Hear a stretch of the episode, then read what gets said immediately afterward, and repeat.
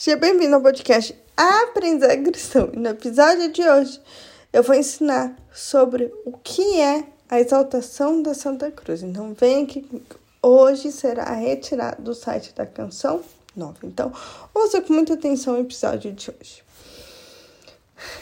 Esta festa da exaltação de Santa Cruz nasceu em Jerusalém em 13 de setembro de 335, no aniversário da dedicação das duas igrejas construídas por Constantino, uma sobre a Gólgota e outra perto do Santo Sepulcro.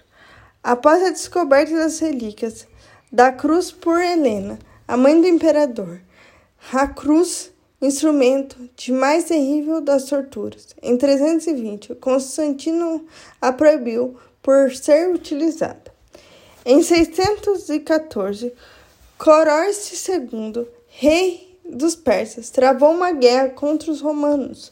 Depois de derrotar Jerusalém, levou consigo, entre os diversos tesouros, também a cruz de Jesus.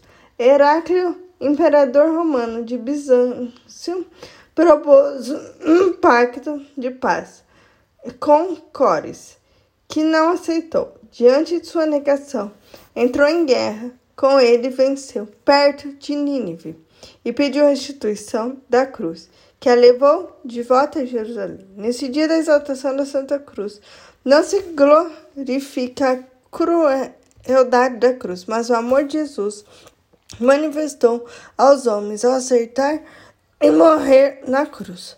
O evangelho que a liturgia propõe na festa da exaltação da cruz diz que Deus prendeu construir construir uma relação de amor com cada um de nós. Ele se ofereceu na pessoa de seu filho Jesus, pregado na cruz. O fato de levantarmos o olhar para Deus nos propõe uma verdade importante. Somos convidados a voltar, nos relacionar de novo com Ele. O fato de elevar o nosso olhar não nos deve causar medo, mas gratidão, porque tal elevação é a medida do amor com a qual Deus ama os filhos no Filho. Com efeito, a misericórdia de Deus ilumina as noites da nossa vida e nos permite continuar o nosso caminho.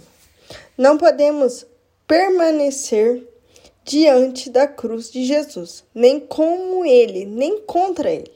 Trata-se de uma escolha que deve ser feita antes de qualquer ação.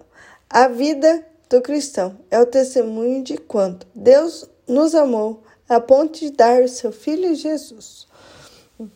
A festa da exaltação da cruz, em 14 de setembro, conservou-se nos documentos. Contudo, na litúrgica andou muito lentamente, sobretudo porque o dia 14 estava já ocupado pelos santos mártires Cipriano e Cornélio.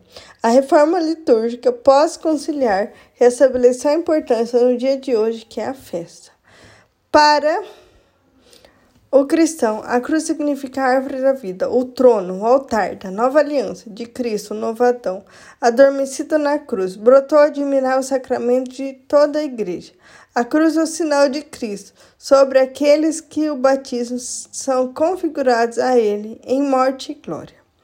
Santa Cruz, seja a nossa salvação.